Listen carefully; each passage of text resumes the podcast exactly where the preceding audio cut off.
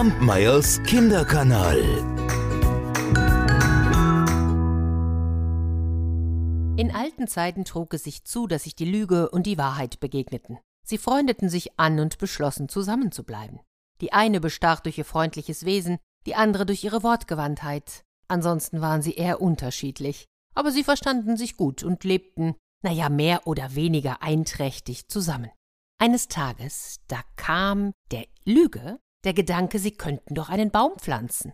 Ja, sagte sie, und in dessen Schatten, da werden wir dann zukünftig, wenn's so richtig heiß ist, liegen und uns ausruhen. Das klang verlockend, und die Wahrheit war einverstanden. Das Bäumchen, das sie pflanzten, das wuchs und wuchs, und als es groß genug war, da schlug die Lüge vor, jede von ihnen solle sich nun ihren Teil des Baumes wählen und fortan dort leben.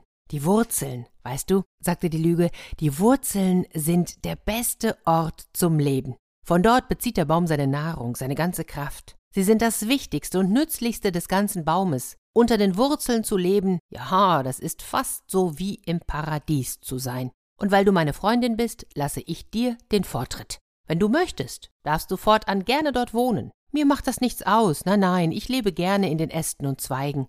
Ja, Natürlich ist es nicht ganz ungefährlich. Hm? Die Menschen, die schneiden die Äste ab, Tiere beschädigen sie, Vögel verletzen die Zweige mit ihren Schnäbeln und Krallen, bei Hitze wird es heiß, bei Frost bitterkalt. Aber liebe Wahrheit, ganz ehrlich, nein, kümmere dich nicht um mich, ich werde damit irgendwie zurechtkommen, mir ist es wichtig, dass es dir gut geht. Warum hätte die Wahrheit ihrer Freundin misstrauen sollen?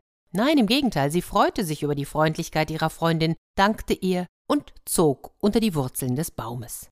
Die Lüge freute sich ebenfalls, und innerlich frohlockte sie.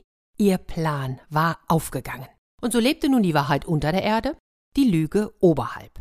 Der Baum wuchs höher und höher, und er wurde groß und kräftig.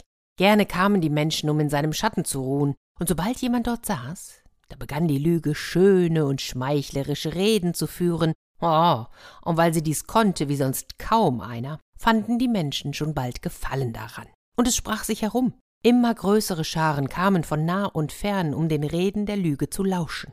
Und je größer die Zuhörerschar wurde, umso mehr blühte die Lüge auf. Sie begann flammende Reden zu führen, den Menschen zu schmeicheln und sie in ihren Künsten zu unterrichten.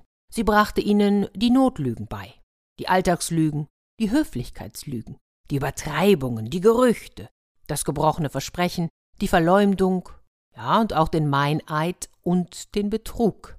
Und die Menschen, die waren sehr begierig, von ihr zu lernen, sie hörten genau zu. Durch ihre Worte und ihre Lehren vermittelte die Lüge den Menschen, das Leben würde nun wesentlich einfacher und glücklicher. Von nun an werde alles gelingen, was sie sich nur wünschten.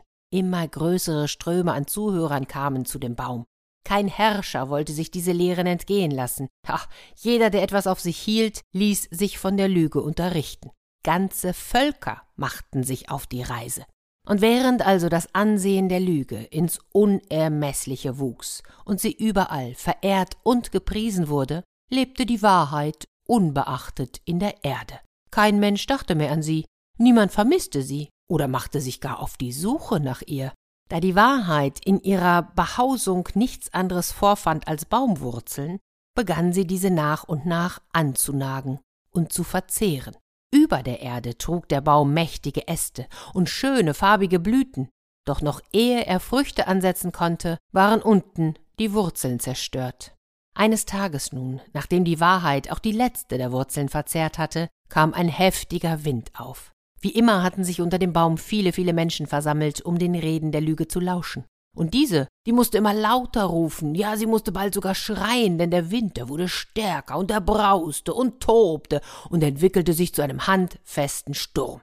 Mit einem Mal da packte der Sturm den entwurzelten Baum, als wäre er nichts, und stürzte ihn um. Und dort, wo der Baum gestanden hatte, war nun ein großes Loch. Und mit einem Mal, da trat die Wahrheit ans Licht und rieb sich die Augen.